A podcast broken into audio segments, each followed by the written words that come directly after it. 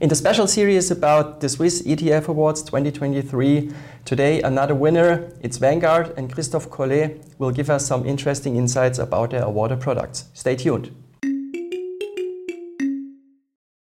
Welcome to the Swiss ETF Awards for 2023, and we are very happy about it. We are having another winner with us here in the interview. It's Christophe Collet from Vanguard. Hi, Christophe, and uh, congrats again. Hi, Georg. Many thanks. Sure.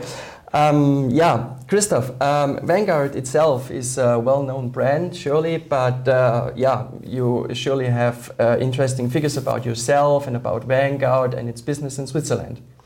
Absolutely. So Vanguard is known to be the second largest asset manager in the world. We manage roughly $6.7 trillion globally. And uh, what is very special about Vanguard is we are a mutually owned company. So the company doesn't belong to tra- traditional shareholders it belongs to the owners and the investors of its uh, US domiciled mutual funds. The benefits of such a structure is that as the company grow, we pass on the, the benefits of scale to end investors in the forms in the form of reduced uh, cost uh, for, for global investors. So we've been in Switzerland for more than 10 years, uh, servicing all types of investors, and we're here to help them achieve investment success hopefully through lower cost and better performance. Yeah, very good. Yeah. Also, uh, cost is a is a big topic for the investors, and this figure is, is nice to be to be heard for the people. Um, yeah, you are in a very nice uh, position because uh, Vanguard has just won uh, two ETF awards, uh, one in the fixed income section, and uh, the other award was won in the equity category. Uh, we are going to talk a bit about this one, and yeah, you may explain a few sentences to the viewers what makes your your equity dividend ETF what it makes special.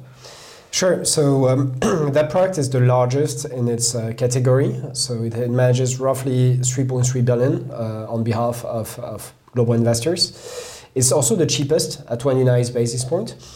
And it's, I would say, I would add to this, it's a really interesting product in this specific market environment. So we've seen dividend rising, especially over the last quarter.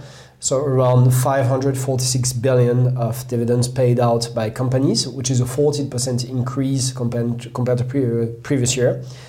And, and we feel investors uh, should, should, or at least could capture uh, this uh, rising equity income uh, through such a global diversified product that holds around 1,800 companies.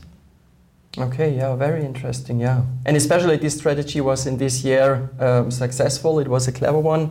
And yeah, as it will still be exciting what uh, will happen in the future at the markets, uh, clever strategies will uh, yeah, uh, guarantee investors further success. And uh, I would like to thank you a lot for your uh, interesting insights. And um, for the audience, uh, please stay tuned uh, with uh, other interviews and stay tuned on bxplus.ch for further information. Thank you.